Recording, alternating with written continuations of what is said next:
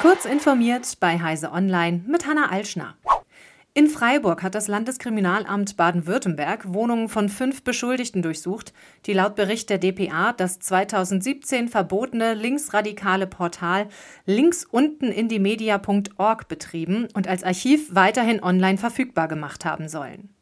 Die fünf Personen, eine Frau und vier Männer zwischen 32 und 47, werden verdächtigt, mit Veröffentlichung der Archivseite zur Aufrechterhaltung dieser verbotenen Vereinigung beigetragen und sich damit strafbar gemacht zu haben. Bei der Durchsuchungsaktion am Mittwoch seien unter anderem Handys, Laptops, USB-Sticks und andere Speichermedien sichergestellt worden. Diese würden nun ausgewertet. Wie lange das dauere, sei offen, sagte ein Sprecher der Staatsanwaltschaft Karlsruhe. China will die Nutzungszeit von mobilen Geräten für Kinder wegen Gesundheitsbedenken einschränken. Ein Entwurf der Cyberspace Administration of China sieht vor, dass Smartphone-Nutzer zwischen 16 und 18 Jahren zwei Stunden pro Tag im Internet aktiv sein dürfen. Für Kinder im Alter zwischen 8 und 16 Jahren reduziert sich die Nutzungsdauer auf eine Stunde.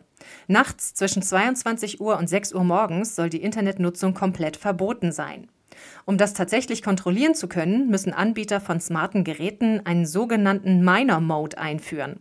Er soll im System verankert sein und vom Startbildschirm oder den Systemeinstellungen aus aufgerufen werden können.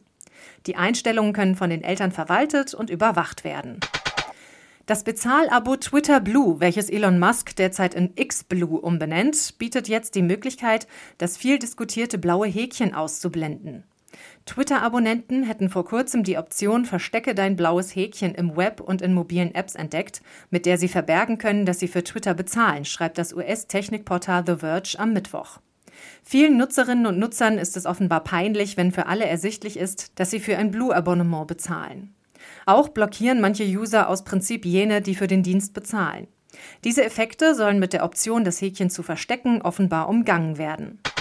Airbus beteiligt sich an dem Projekt des US-Unternehmens Voyager Space, mit Starlab eine Raumstation zu konzipieren, zu bauen und zu betreiben. Das geht aus einer Mitteilung des europäischen Luftfahrtkonzerns hervor.